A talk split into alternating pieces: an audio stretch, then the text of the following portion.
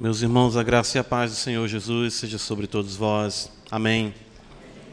Graças a Deus por estarmos aqui, mais uma vez, para juntos aprendermos da parte do nosso Deus, da Sua Santa Palavra. Então, os irmãos vejam a responsabilidade que os irmãos têm né, de orar por mim, como pecador mesmo, bem destacou o pastor Cleito, para que possamos juntos estar, né, estarmos juntos na presença do nosso Deus.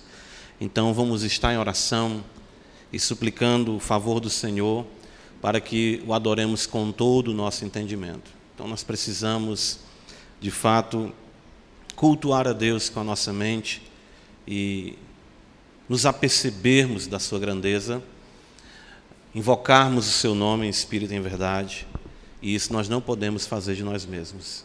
Tarefa sublime. Nós passamos a semana toda correndo com muitas coisas, Sei que os irmãos muito tarefados, esse mundo urge com tantos afazeres que nós muitas vezes achamos até que estamos offline na realidade espiritual, né? Mas devemos buscar que Deus possa nos dar essa conexão profunda, né? Usando os termos mais modernos, né? E que de fato é, estejamos em sintonia com o nosso Deus. Que Deus assim abençoe a amada igreja, nos ajude. Amém, irmãos. Quero convidá-los a abrirem então comigo suas Bíblias no Salmo de número 133.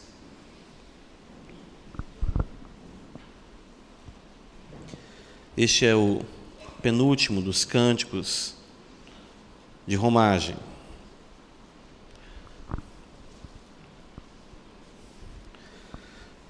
Este é um cântico de romagem de Davi. Diz-nos assim a palavra do Senhor. Ó, oh, como é bom e agradável viverem unidos os irmãos. É como óleo precioso sobre a cabeça, a qual desce para a barba, a barba de Arão, e desce para a gola de suas vestes. É como o orvalho do Hermon, que desce sobre os montes de Sião. Ali ordena o Senhor a sua bênção e a vida para sempre. Amém. Deus dos antigos, Deus de vivos, Deus todo-poderoso, é diante de Ti, Senhor, que nós nos colocamos mais uma vez, para suplicar o Teu imenso favor, para dizer, ó Senhor, que sem Ti nada nós podemos fazer para dizer, Senhor, que as nossas vidas estão em tuas mãos, de modo que nós dependemos inteiramente de ti. Quem somos nós, Senhor? Ao teu redor, aos teus pés, nesse momento toda a corte celestial te presta um louvor perfeito, sem nenhuma mácula, sem nenhuma nota que possa desafinar este coro celestial. Diante de ti está a beleza do teu filho, a qual enche céus e terra, e a qual tu mesmo, Pai, disse: Nele eu me comprazo. Há tanto gozo e tanta beleza no teu filho, que ele é o deleite da tua alma. Porém, Senhor, é do teu agrado, e isso nos deixa pasmos, Senhor que tu atente, incline os teus ouvidos para ouvir pecadores como nós, tão imperfeitos em nosso falar, em nosso cantar, em nosso orar e até mesmo na exposição da tua palavra. Como isso é sublime. É por isso que os anjos ficam, de fato, pescrutando, anelando pescrutar tão grande salvação a nós revelada. E tu escolheu, Senhor, este povo, tu escolheu esta igreja, tu escolheu a nós e nos congregou aqui e nos dá o privilégio do teu espírito, mesmo com tão grandiosa beleza e majestade que tu tens em ti mesmo. E nós te louvamos por isso. Oh, ajuda-nos, Senhor, a percebermos esse privilégio. E concede-nos, Senhor, da tua graça e do teu poder, para que te prestemos o culto que te seja agradável. Bendito Deus, tu conhece cada coração aqui essa noite. Não existe coração que se esconda diante de ti. Não existem pecados que não estejam bem patentes aos teus olhos. Sofrimentos, lutas, dificuldades que o teu povo enfrenta, nenhum deles passa desapercebido diante de ti, porque os teus olhos são como chamas de fogo. Oh, bendito Deus. E tu sabes onde tocar tu sabes onde fortalecer, tu sabes onde trabalhar, tu sabes quem libertar, tu sabes a quem converter essa noite, tu sabes como edificar a tua igreja, e é por isso que nós estamos aqui, crendo no poder do teu Espírito Santo. Faz maravilhas, Senhor, em nós, faz maravilhas, Senhor, entre nós, e que se diga aqui que Deus de fato habita no meio desta igreja. Nós assim o cremos, Senhor. E por isso que nós assim te invocamos. Torna célebre o teu nome. Faz a glória do teu filho encher os nossos olhos, o nosso coração, de modo que não haja espaço para mais nada, nem ninguém, nem ídolo algum, nem pecado algum venha nos agarrar ou nos agrilhoar de maneira nenhuma, mas que sejamos libertos cada vez mais e que caminhemos rumo a este contexto de glória em que todos os santos ó Deus bendito, no novo céu e na nova terra, se deleitarão pelas eras sem fim com a beleza do Cordeiro, que é o gozo, o regozijo também da tua alma e, claro, Senhor, da tua glória e do teu louvor. Nos ajuda, Pai. É a nossa oração que nós te pedimos. É o que te invocamos essa noite, em nome de Jesus Cristo. Amém. Meus irmãos, Durante toda nossa exposição dos cânticos de romagem, nós temos visto as lutas, as vitórias, as tristezas, as alegrias, os pecados, os erros, os acertos do peregrino em sua caminhada cristã, não é? do peregrino, povo de Deus, tanto no contexto do Antigo Testamento como nosso contexto como Igreja do Senhor.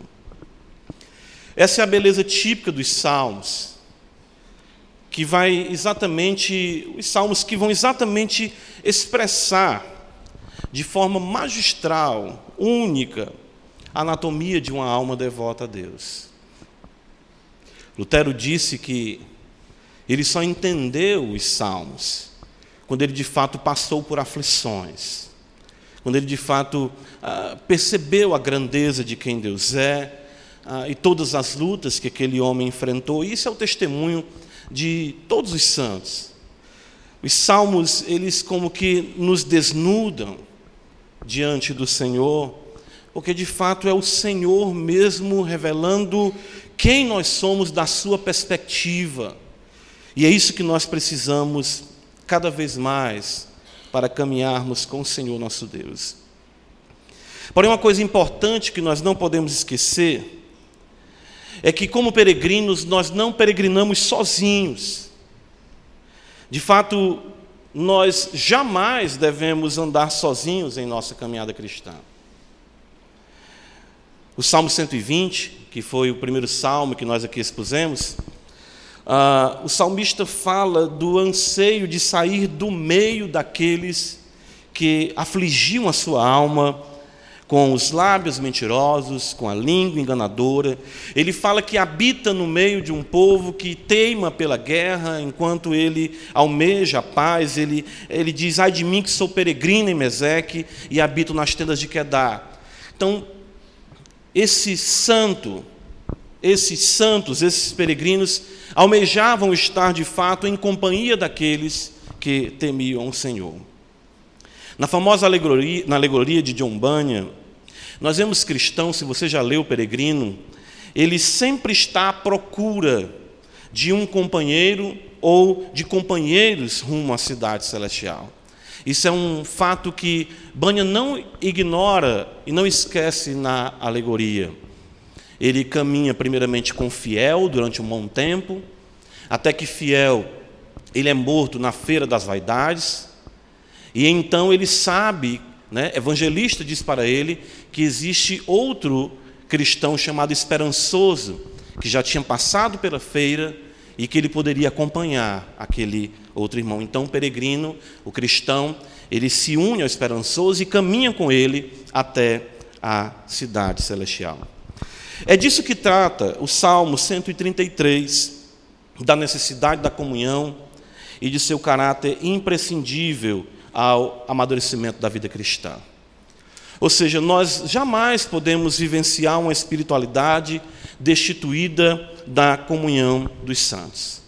E esse caráter único da comunhão, ela é esse caráter único da comunhão é estabelecido por Deus para que venhamos a desenvolver a nossa fé, para que venhamos ser lapidados, para que venhamos ser transformados é, no momento, de fato, em toda a trajetória da nossa caminhada como servos de Deus. Então isso é muito importante. O peregrino ele não é solitário, ele não é isolado, ele não vive exatamente ah, segregado da realidade da comunhão dos santos. E por isso que este salmo, ele, ele se apresenta aqui para nós, quase que no desfecho deste pequeno saltério, para realçar, para destacar a importância exatamente da nossa comunhão uns para com os outros, nós como povo do Senhor. Então vamos observar no Salmo 133 o que nos apresenta o salmista dessa comunhão e o quanto ela é salutar para nós como povo de Deus. O versículo 1 nos diz como é bom e agradável viverem unidos os irmãos. E aqui eu quero destacar, em primeiro lugar, um adágio, um provérbio que é muito conhecido exatamente na nossa cultura e que nós podemos expressar ele de forma até mais bíblica. Mas, primeiramente, deixa eu lhe dizer: Dize-me com quem tu andas. Isso eu ouço desde muito cedo. E a minha avó, a minha mãe dizia para mim: Eu te direi quem tu és. Ou seja, o livro sagrado vai nos dizer que poderão andar dois juntos se os mesmos não estiverem de acordo. Ou seja, não existe como nós afirmarmos que nós somos pessoas que amamos a Deus, se nós realmente não temos uma proximidade com aqueles que são designados pela Escritura como irmãos. Ou seja, o cristão peregrino, ele vai ter como seu prazer, ele vai ter de fato como sua meta o desenvolvimento da comunhão com aqueles que comungam da mesma fé que ele tem. Isso é determinante para as nossas vidas. No Salmo de número 16, é um texto importante, quero que você abra comigo e observe. Este salmo vai nos apresentar é, um salmo que os irmãos podem observar aqui, precioso, e ele destaca para nós que no versículo 11: Tu me farás ver o caminho da vida, na tua presença a plenitude de alegria, na tua destra delícias perpetuamente. Porém, o versículo 3, além de destacar esse salmo, a beleza de se estar com Deus, de se caminhar com Deus, o salmo vai dizer no versículo 3: quanto aos, quanto aos santos que há na terra, são eles os notáveis nos quais tenho todo o meu prazer. Observem, uma vez que nós somos regenerados pelo Senhor, uma vez que nós temos uma nova natureza em Cristo Jesus, é uma realidade incompatível que o crente continue a se afinar com aqueles que não fazem parte dos santos, dos notáveis que existem na terra.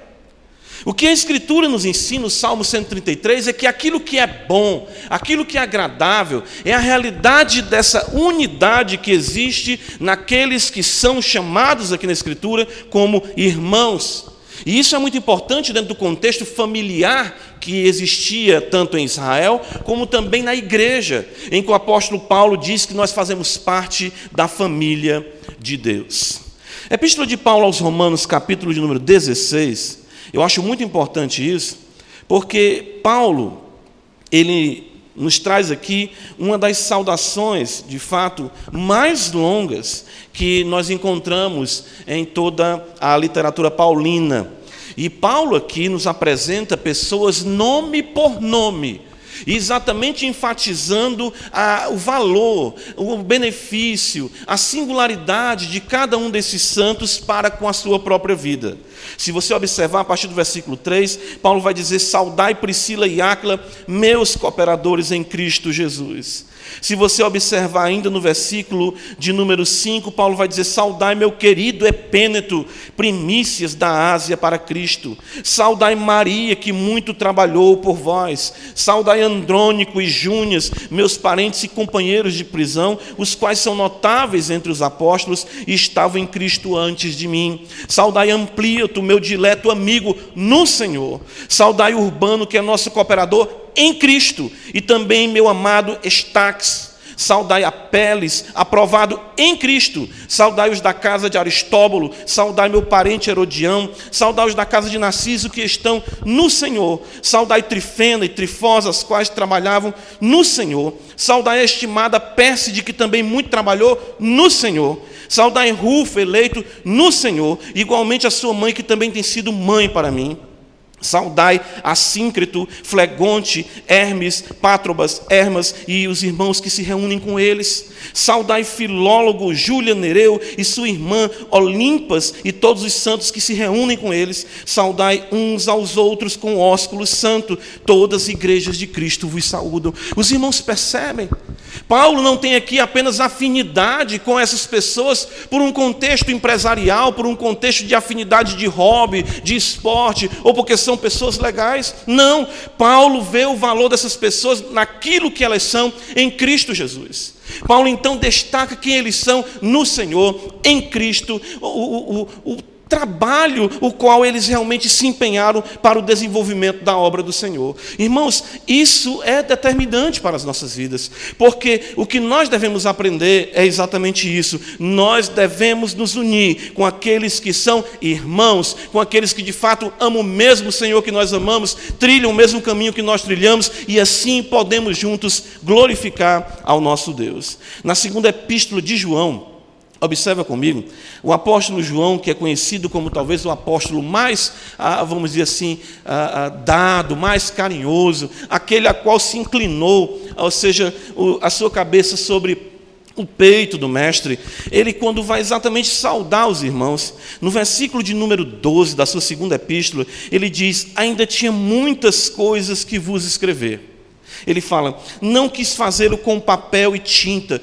pois espero ter convosco e conversaremos de viva voz, para que a nossa alegria seja completa. João está dizendo: Eu quero conversar face a face contigo. Eu não quero conversar contigo por Facebook, eu não quero conversar contigo por WhatsApp. Não é isso que nós devemos buscar de fato. Nós não podemos substituir a realidade pessoal. Viva voz, porque a alegria completa ela só existe existe nesse relacionamento dos santos uns para com os outros. Nós devemos entender, irmãos, que existe uma alegria que está naquele irmão, uma alegria que está em mim, que exatamente essa junção nos proporciona a alegria completa. Ainda na terceira epístola de João, ele vai dizer assim para nós no versículo 13, mais uma vez: observa, muitas coisas tinha que te escrever, todavia não quis fazê-lo com tinta e pena, pois em breve espero ver-te, então conversaremos de viva voz. A paz seja contigo, os amigos te saúda,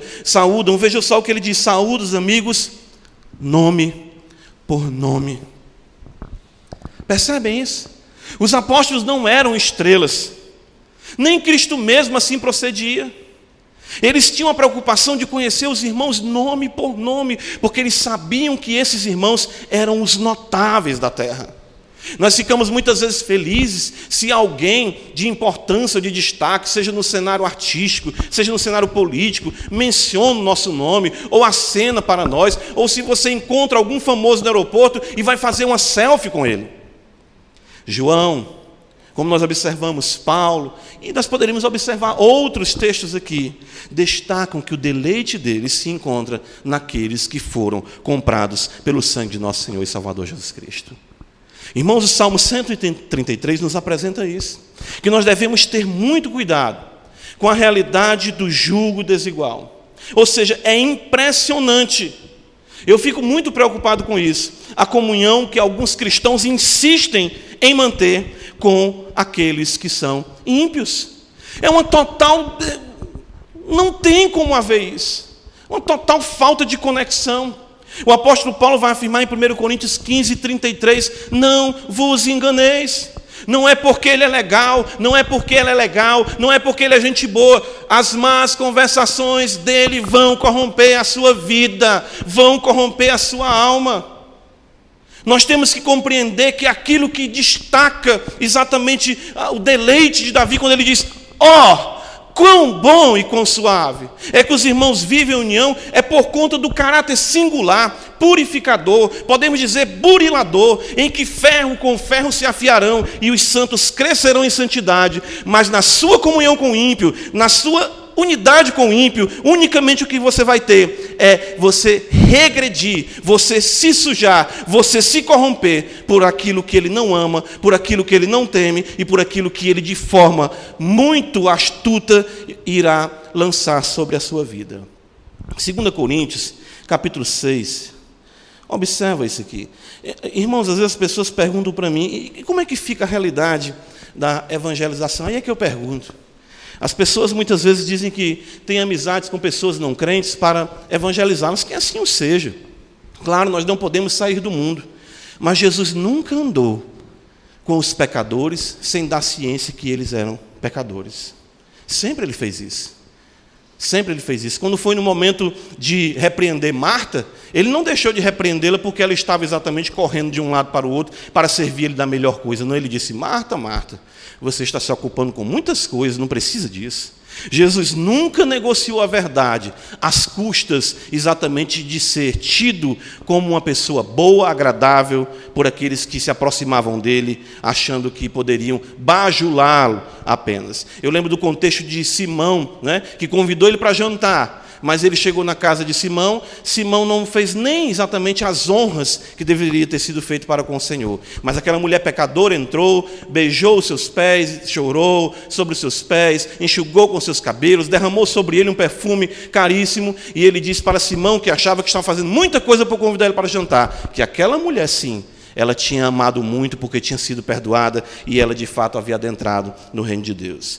2 Coríntios capítulo 6, versículo número 14, Paulo vai dizer: Não vos ponhais em julgo desigual com os incrédulos. Irmãos, primeiramente esse texto, quando nós vamos instruir, até mesmo jovens que, por um momento de insanidade, querem se relacionar com alguém que não seja crente, ou mesmo um irmão, ou mesmo um irmão, esse texto nós utilizamos muito, porém, Paulo está tratando aqui de relacionamento com pessoas descrentes, primeiramente no âmbito mesmo social. Paulo diz: Não vos ponhais em julgo desigual com os incrédulos, porquanto que sociedade pode haver entre a justiça e a iniquidade? Ou que comunhão da luz com as trevas? Que harmonia entre Cristo e o maligno? Ou que união do crente com o incrédulo? Que ligação há entre o santuário de Deus e os ídolos? Porque nós somos santuário do Deus vivente. Como ele próprio disse: Habitarei e andarei entre eles, serei o seu Deus, eles serão o meu povo. Por isso, Retirai-vos do meio deles, separai-vos, diz o Senhor, não toqueis em coisas impuras, e eu vos receberei. Serei vosso pai, e vós sereis para mim, vejam, filhos e filhas, diz o Senhor Todo-Poderoso. Aqui ele está tratando primeiramente da relação mais básica com os incrédulos.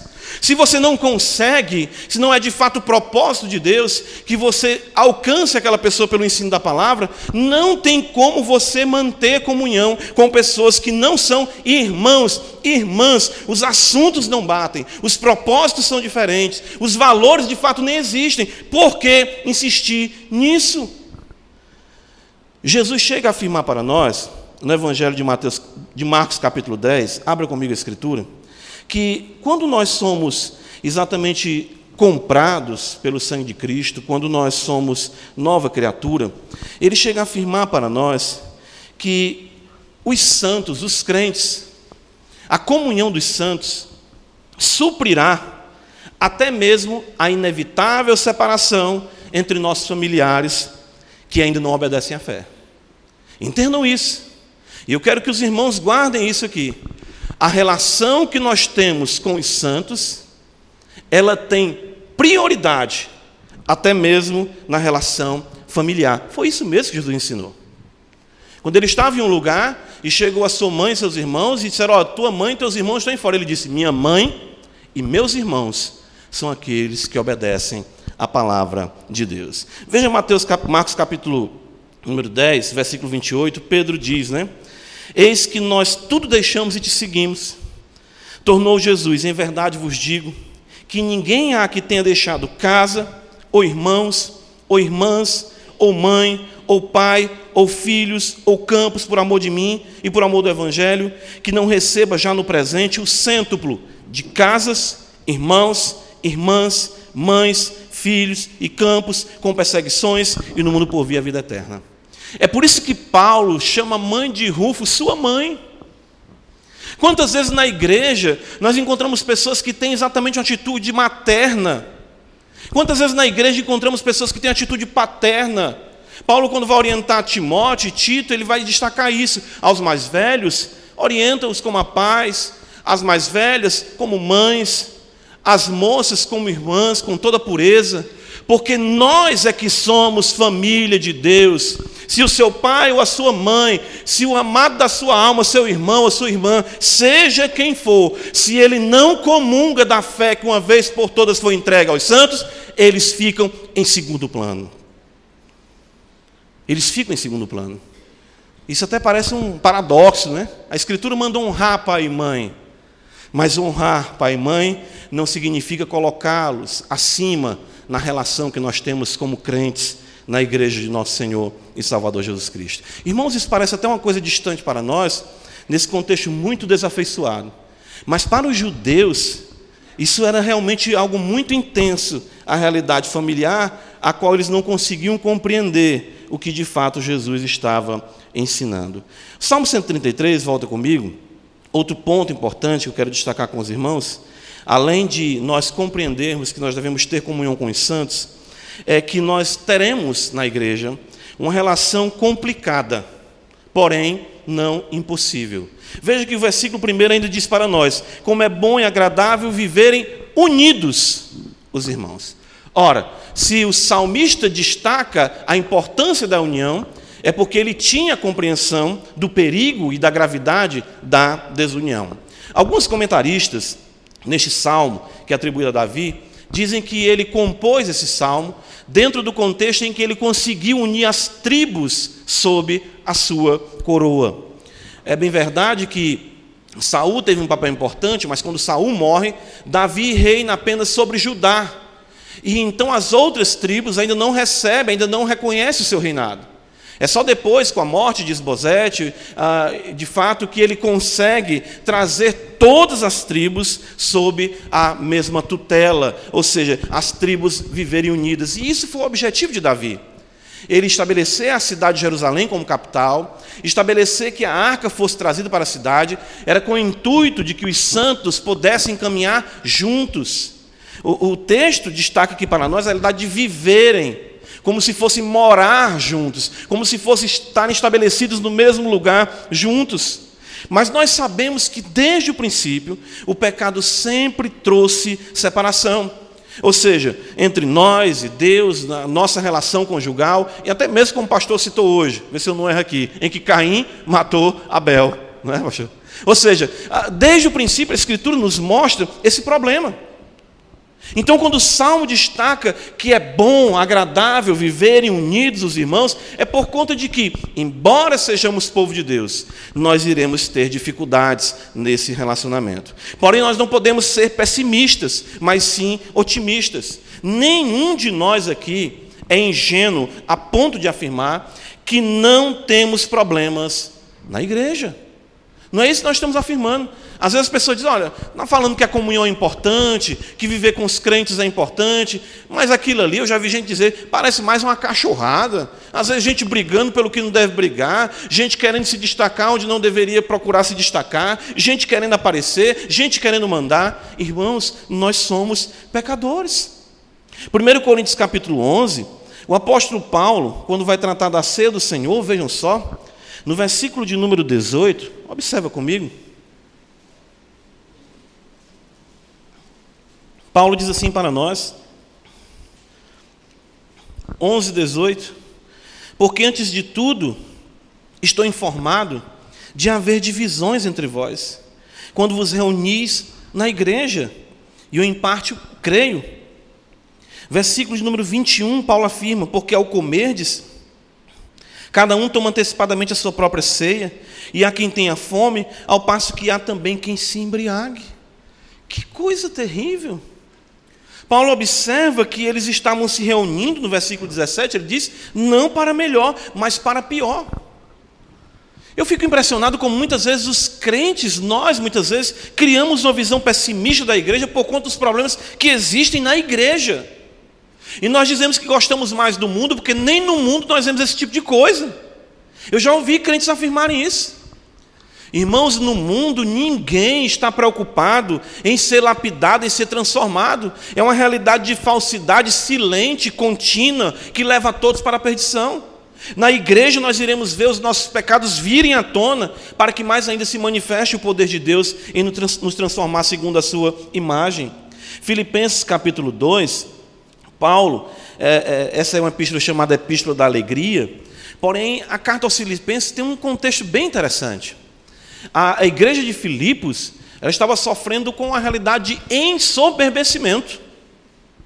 Filipenses capítulo 2 Paulo vai usar o exemplo de Cristo para a igreja, mostrando que não poderia existir na igreja pessoas que se achassem melhor umas que, do que as outras. Versículo 2, Paulo vai dizer: Completai, Filipenses 2, 2: Completai a minha alegria, de modo que penseis a mesma coisa, tenhais o mesmo amor, sejais unidos de alma, tendo o mesmo sentimento. Olha o versículo 3: Nada façais por partidarismo ou vanglória mas por humildade, considerando cada um os outros superiores a si mesmo. Não tenha em vista cada um o que é propriamente seu, senão também cada qual o que é dos outros. Na igreja de Filipos existiam partidos também.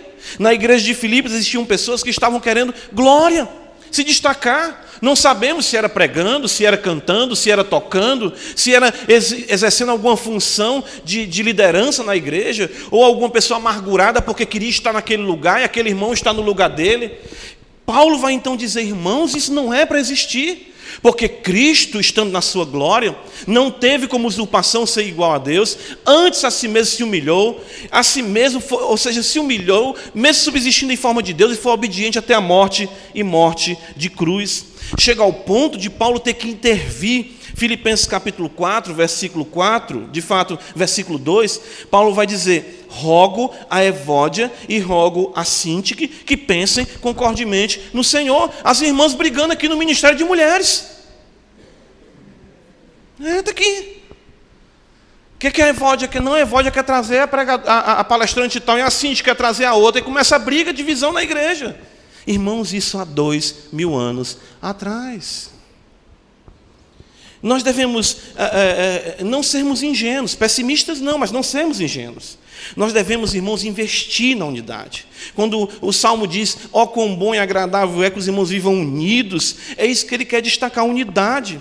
De fato, a unidade para a igreja é imprescindível ao propósito divino estabelecido para os santos. Veja comigo ah, 1 Coríntios 12, volta um pouco novamente. O apóstolo Paulo vai dizer algo que é muitas vezes ignorado por todos nós. Ah, veja só, 1 Coríntios 12, verso 26, Paulo vai dizer: De maneira que se um membro sofre, todos sofrem com ele. E se um deles é honrado, com ele todos se regozijam. Se regozijam. O que nós temos que entender como igreja é que o seu crescimento não é só o seu crescimento, mas o crescimento do irmão é que é também o seu crescimento. Daí vem exatamente, irmãos, a necessidade que nós temos, sabe de quê? E eu acho essa expressão maravilhosa do apóstolo Paulo. Em 2 Coríntios capítulo 6, ele vai dizer no versículo 11: Para vós outros, ó Coríntios, abrem-se os nossos lábios e alarga-se o nosso coração. Não tendes limites em nós, mas estáis limitados em vossos próprios afetos. E aí Paulo vai dizer: ora, como justa retribuição, falo-vos como a filhos.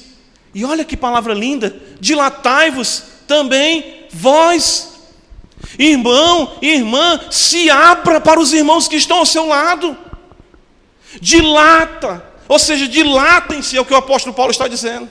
Ele diz: Olha, o meu coração está aberto para vocês. Não, vocês não têm limites em mim. Vocês não encontram restrição em mim. Eu estou dando toda a minha vida para vocês. Por que, que nós insistimos em sermos fechados, reclusos, na comunhão uns com os outros?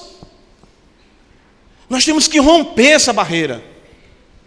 Nós temos que estar atentos com as pessoas que aqui chegam, com os que estão fracos, com os que estão desanimados, com aqueles que querem ouvir a palavra de Deus. Nós temos que sair do nosso mundo, irmãos. É isso que Paulo está dizendo. Oh, quão bom e agradável é. A Escritura nos ensina a viverem unidos os irmãos. A igreja, ela tem esse mistério maravilhoso, em que o bem-estar meu vai ser encontrado no outro. Eu lembro do texto de Jó, ah, ah, ah, exatamente também de Abraão, que Deus abençoou tanto a Jó quanto a Abraão, quando eles oravam pelos outros. Jó pelos seus amigos e Abraão ali por Abimeleque. Né? O Senhor restaurou exatamente as mulheres do reino ali uh, de Abimeleque. Nós precisamos compreender esse papel importante como igreja do Senhor. Efésios capítulo 4, versículo número 15. A Escritura vai dizer para nós o seguinte: o apóstolo diz, mas seguindo a verdade em amor, cresçamos. Paulo se inclui ele não diz cresçam, ele diz cresçamos em tudo naquele que é a cabeça, Cristo, de quem todo o corpo, bem ajustado e consolidado, pelo auxílio de toda junta, segundo a justa cooperação de cada parte, efetua o seu próprio aumento para a edificação de si mesmo em amor. Nós precisamos saber o nome uns dos outros, nós precisamos orar uns pelos outros, nós precisamos saber dos problemas uns dos outros, não por mexerico, não por fofoca, não por queremos exatamente ah, divulgar a nossa vida, mas por conta de que nós precisamos comungar das necessidades uns dos outros. Foi isso que nós vemos hoje em Gálatas 6, foi isso que nós vimos Paulo aqui mencionando uma lista de nomes de pessoas que ele conhecia e amava no Senhor Jesus Cristo. Nós temos que vencer essa barreira. Eu sei que nós temos uma vida muito corrida, eu sei que nós moramos ah, numa capital muito grande, mas nos esforçando, ou seja, nos empenhando, a semelhança mesmo do apóstolo Paulo e dos outros santos, nós conseguiremos romper essa barreira no poder de Cristo Jesus, nosso Senhor. O Salmo 133, volta comigo, ah, após destacar essa realidade. Ah, dos irmãos em união, Davi vai nos apresentar duas ilustrações, tiradas do seu contexto, ah, vamos dizer assim, real e bem pertinente, e que todos muito bem conheciam. Para nós é que fica talvez um pouco mais distante.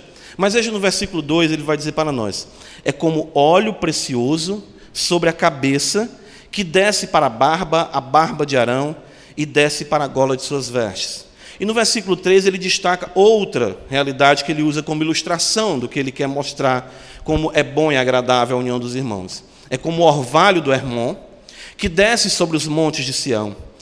Ah, percebam, eh, eu me lembro a primeira vez, ou as primeiras vezes que eu li esse salmo, e eu fiquei assim: por que o óleo que desce sobre a cabeça, sobre a barba de Arão? E eu me lembro que uma pessoa falou para mim, se eu acho, irmão André, que é por conta do, da barba de Arão, ela ser muito espalhada e o óleo juntou tudinho os cabelos da barba dele. Aí eu, é mesmo? Então nós somos igual à barba de Arão. Cada irmão um fio torto. Aí eu, rapaz, que sacada, né? Que coisa interessante. Mas não é isso que, né? O texto não está dizendo que Arão está assanhado, seja no seu cabelo, na sua barba, e que o óleo vai exatamente trazer aquela unidade. Né? Ah, eu, lendo um, comentário sobre este salmo, ah, um livro falando sobre esse salmo, ele diz assim, que essa figura trazia até para ele um, um certo. Né, você imaginar um óleo. Eu, por exemplo, eu tenho isso, sabe? Tocar em óleo, algum óleo, eu, eu, eu, me dá logo um pânico, eu tenho isso, sabe? Qualquer coisa assim, vamos dizer assim, gosmenta, alguma coisa assim. Aí você imagina o óleo derramado sobre a sua casa. Hum, peraí. Não dá. Não dá. Ah, o que é então que a Escritura quer transmitir com isso? Por isso que é uma coisa que parece que foge do nosso contexto, a gente ficar como óleo. Né? Ah, alguns vão se deter, às vezes, em trabalhar com os materiais que compõem o óleo. Ah, são várias coisas, e exatamente essa mistura única traz um aroma, então aí está mostrando a realidade peculiar de cada crente, misturados, ou seja, compõe o óleo. Ah, de fato, o que eu observo aqui é que uh, o salmista está destacando a unção sacerdotal única que aconteceu com Arão, quando ele foi exatamente consagrado ao sacerdócio. Uh, agora, um fato sim é interessante. Arão trazia sobre si, o texto diz que o óleo desce sobre a, a, a, sua cabeça, derramado, desce sobre a sua barba e vem até as suas golas. Né? Alguns queriam, até alguns comentários, que eram as golas da roupa, isso aí seria uma inundação de óleo. Né? Ah, mas exatamente toca nas suas vestes. Arão tinha duas pedras sobre os seus ombros, com o nome das doze tribos de Israel. E também no seu peitoral ele tinha as doze tribos de Israel. De modo que em Arão nós temos o congregar da unidade do povo em culto ao Senhor. Ok? O que nós temos em Arão, somente Arão podia entrar no Santo dos Santos. Somente ele tinha esse respaldo por esse óleo de representar todo o povo diante de Deus. Então Arão era a figura viva, ungida, da própria unidade do povo de Deus na adoração ao Senhor. E aqui é que está a beleza. O óleo sobre a cabeça de Arão representa para nós, como igreja também, a unidade do povo do Senhor. Ou seja, essa linguagem cultica que o salmista traz aqui é mostrando o quanto é imprescindível que nós sejamos um povo para adorarmos ao Senhor. Então ele quer dizer: se você vive bem com os irmãos, se você ama os irmãos, se você tem a mesma fé com os irmãos, você vai poder prestar um culto que é agradável a Deus. Você vai estar exatamente um só pensamento, um só povo, na realidade ali como se encontrava também Arão. Irmãos, isso foi exatamente o que os israelitas não compreenderam. Jeremias capítulo 7, abre comigo a escritura. Ah, os israelitas falharam, claro, os piedosos não.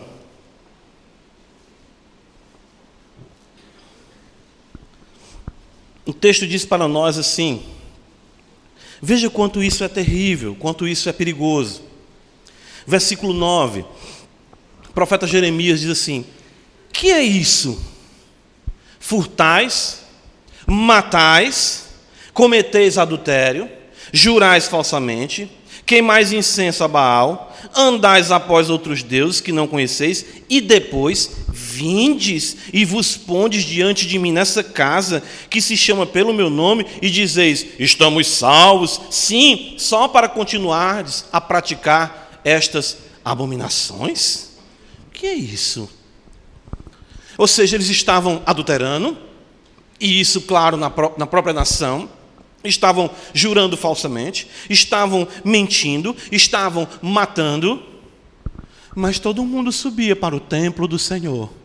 Templo do Senhor, vamos adorar. Você já pensou que absurdo? Eu vou sentar do lado esquerdo da igreja, que é bom que eu fico bem distante da irmã Tatá, que está lá do lado direito. Que eu não gosto dela nem um pouco. Matou a irmã. Matou a irmã. Matou o irmão, tem gente que eu não gosto, eu não vou com a cara de jeito nenhum. Ele disse: que é isso? Vocês vivem fazendo mal uns aos outros, pecando uns contra os outros, e vêm para cá me cultuar? Onde está a unidade de vocês? Jesus vai nos mostrar também isso, Senhor, em Mateus capítulo 5, quando ele vai dizer para nós, texto bem conhecido, no versículo 23: Se, pois, ao trazeres ao altar a tua oferta, ali te lembrares de que teu irmão tem alguma coisa contra ti, deixa perante o altar a tua oferta, vai primeiro reconciliar-te com teu irmão e então, voltando, faze a tua oferta. O culto aceitável a Deus é o culto em que nós estamos unidos no Senhor, amando uns aos outros, perdoando uns aos outros, vivendo na unidade, para que de fato a unção do Senhor esteja sobre nós, legitimando a nossa adoração, respaldando o culto com a sua graça, com o seu poder e com a sua presença. Nós precisamos entender isso, irmãos. É por isso que o salmista vai dizer exatamente como é bom, não é? Como é bom, como é agradável, porque ali nós recebemos a bênção do Senhor. O orvalho do Monte Hermon, o Salmo 133, ele vai dizer um fato bem interessante, né? ah, ele diz ainda assim, nessa outra ilustração para nós. Veja só. Ele diz: É como o orvalho do Hermon que desce sobre os montes de Sião. É interessante que nós temos um monte maior, é essa a, a realidade da geografia que o salmista aqui está destacando. Um monte maior, que é o Hermon, e um monte menor, que é o Monte Sião. Ah, do Hermon, exatamente pelo a sua, é, é, é seu orvalho pesado, é? é? um orvalho bem pesado, porque é interessante que a geografia ali de Israel, as chuvas não eram, ah, vamos dizer assim, suficientes para a maturação dos frutos. O orvalho ele tinha um caráter imprescindível para que aquilo chegasse à maturação devida.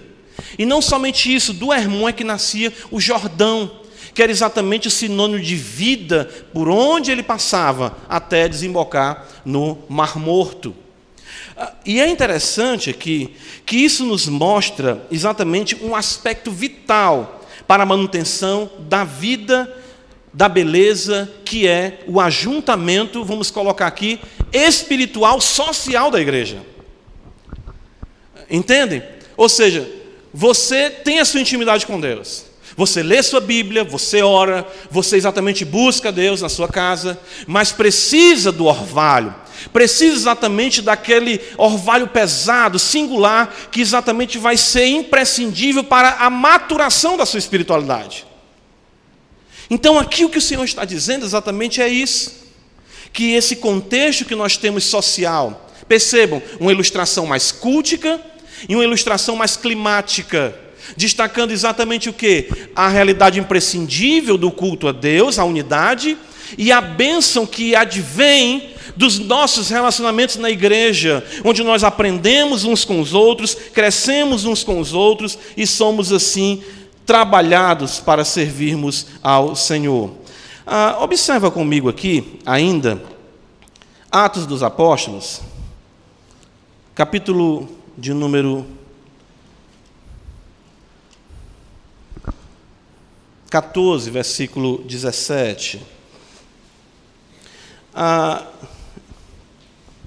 é, existe uma bênção social na própria constituição humana. Quero que os irmãos entendam isso. O mundo aí fora, ah, ele tem uma bênção. Só que essa bênção não realmente redunda, não alavanca os mesmos para a eternidade. Paulo destaca isso exatamente no versículo 17.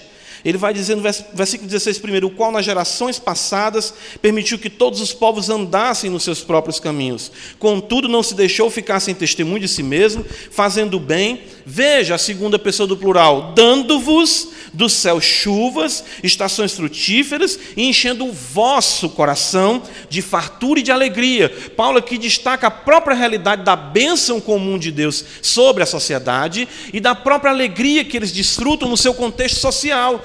Porém, eles precisam exatamente do Evangelho, para que a realidade social deles não seja um fim em si mesma. E aqui nós aprendemos um fato muito importante quanto à questão da igreja. Nós temos duas ilustrações usadas pelo salmista. Uma de aspecto cultico, mais especial, e outra de aspecto mais eh, de aspecto climático comum.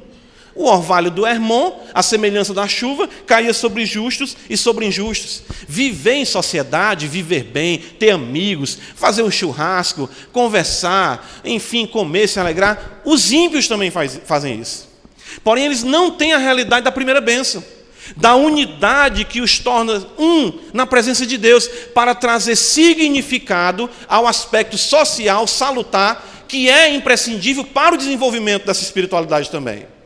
Então pensemos assim: quando as igrejas por aí têm como carro-chefe né, apenas eventos, apenas realidades de festas, apenas realidades de encontros, apenas de programação.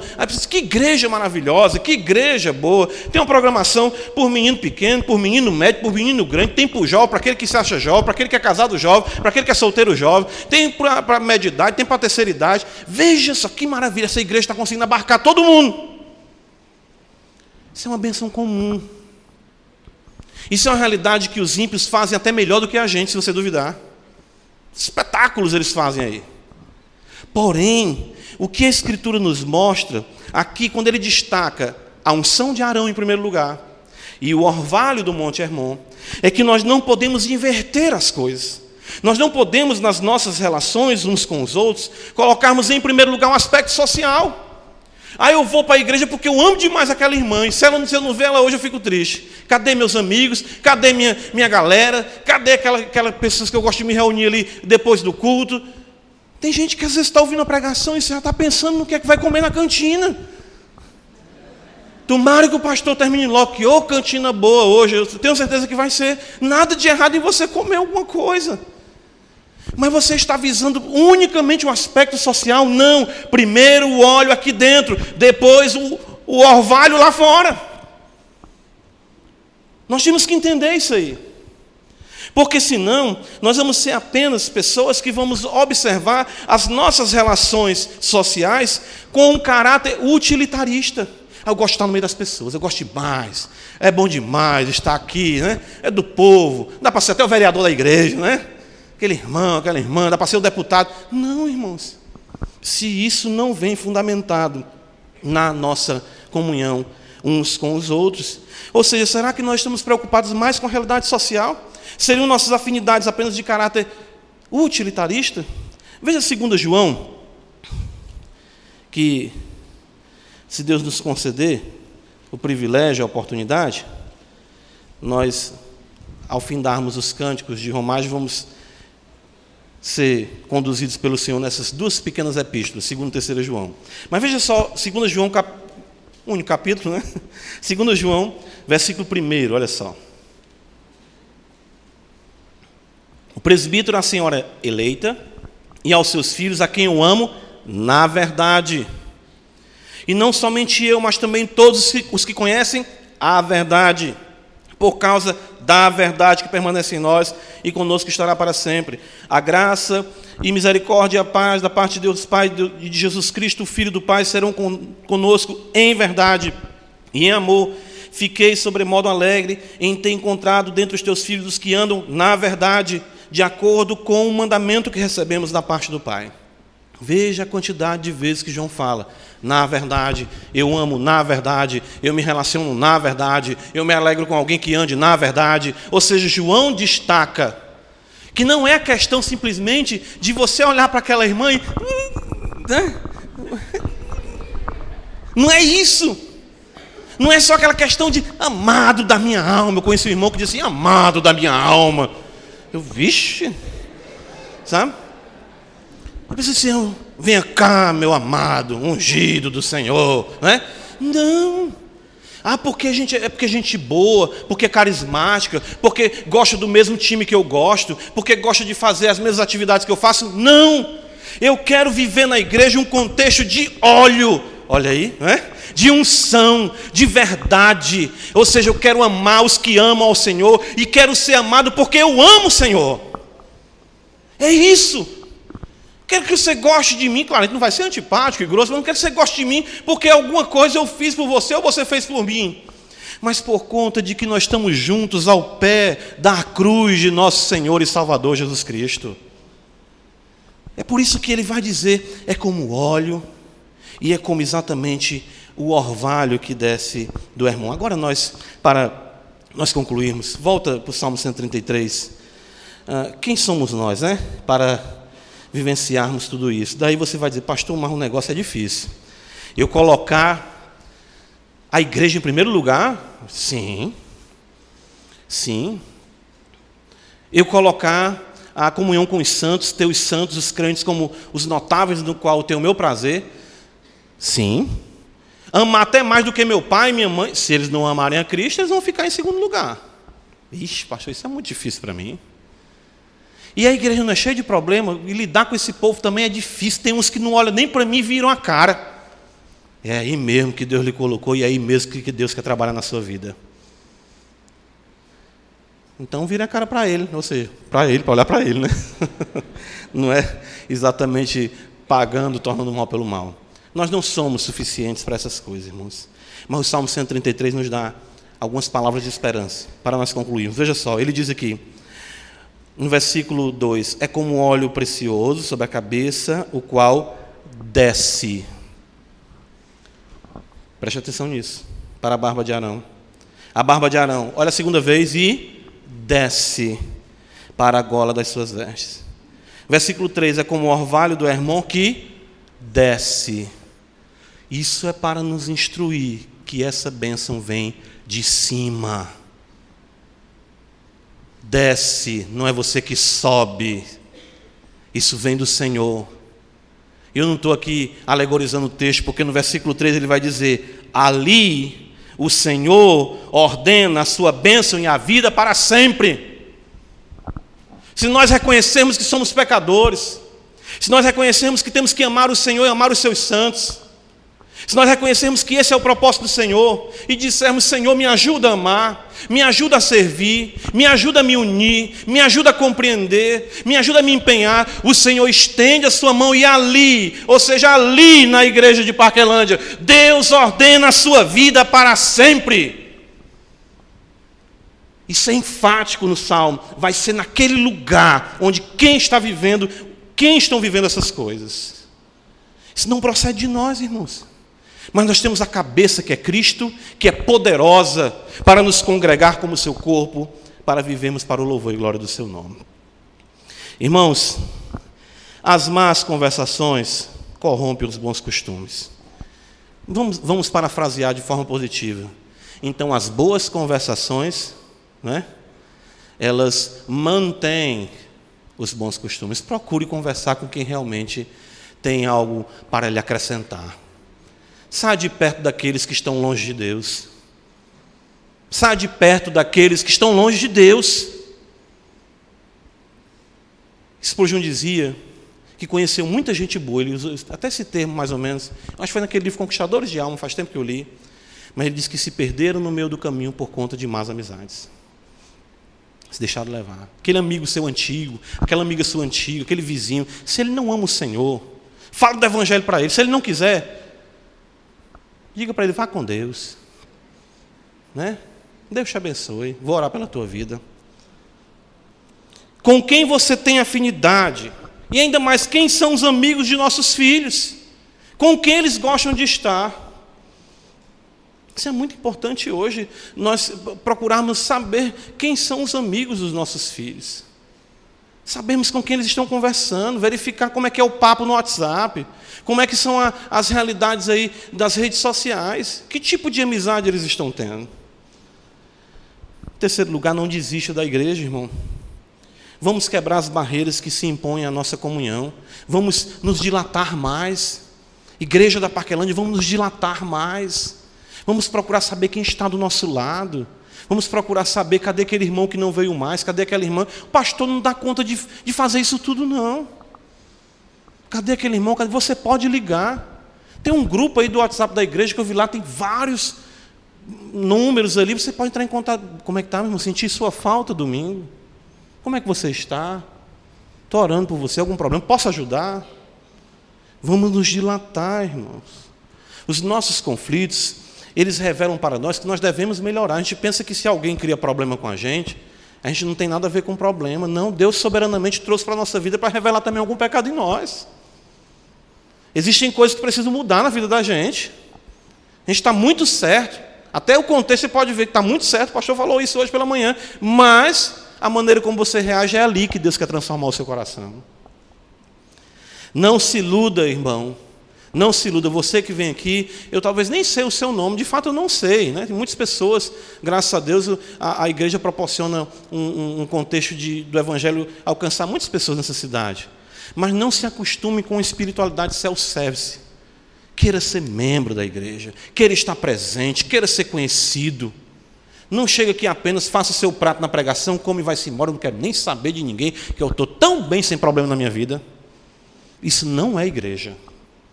Isso não é comunhão com o Senhor. A vida do outro irmão é imprescindível ao seu crescimento. Sem comunhão, nós não podemos comunhar, ou perdão, não podemos cultuar. Sem comunhão, fica comprometido o nosso bem-estar. Porém, não inverta a ordem. Não queira apenas o aspecto social. Queira o óleo, queira a unidade diante de Deus para vivenciarmos com propriedade a comunhão com os outros. E eu quero dizer para você que entrou aqui essa noite, que não conhece o Senhor, você precisa de uma comunhão maior. Cristo na Escritura se apresenta como nosso o quê? Irmão. Ele é o primogênito entre muitos irmãos. Hoje você entrou aqui, o seu pai, a sua mãe, o seu irmão, o seu lar pode dizer que você não vale mais nada. A sua vida pode estar destruída na sua família.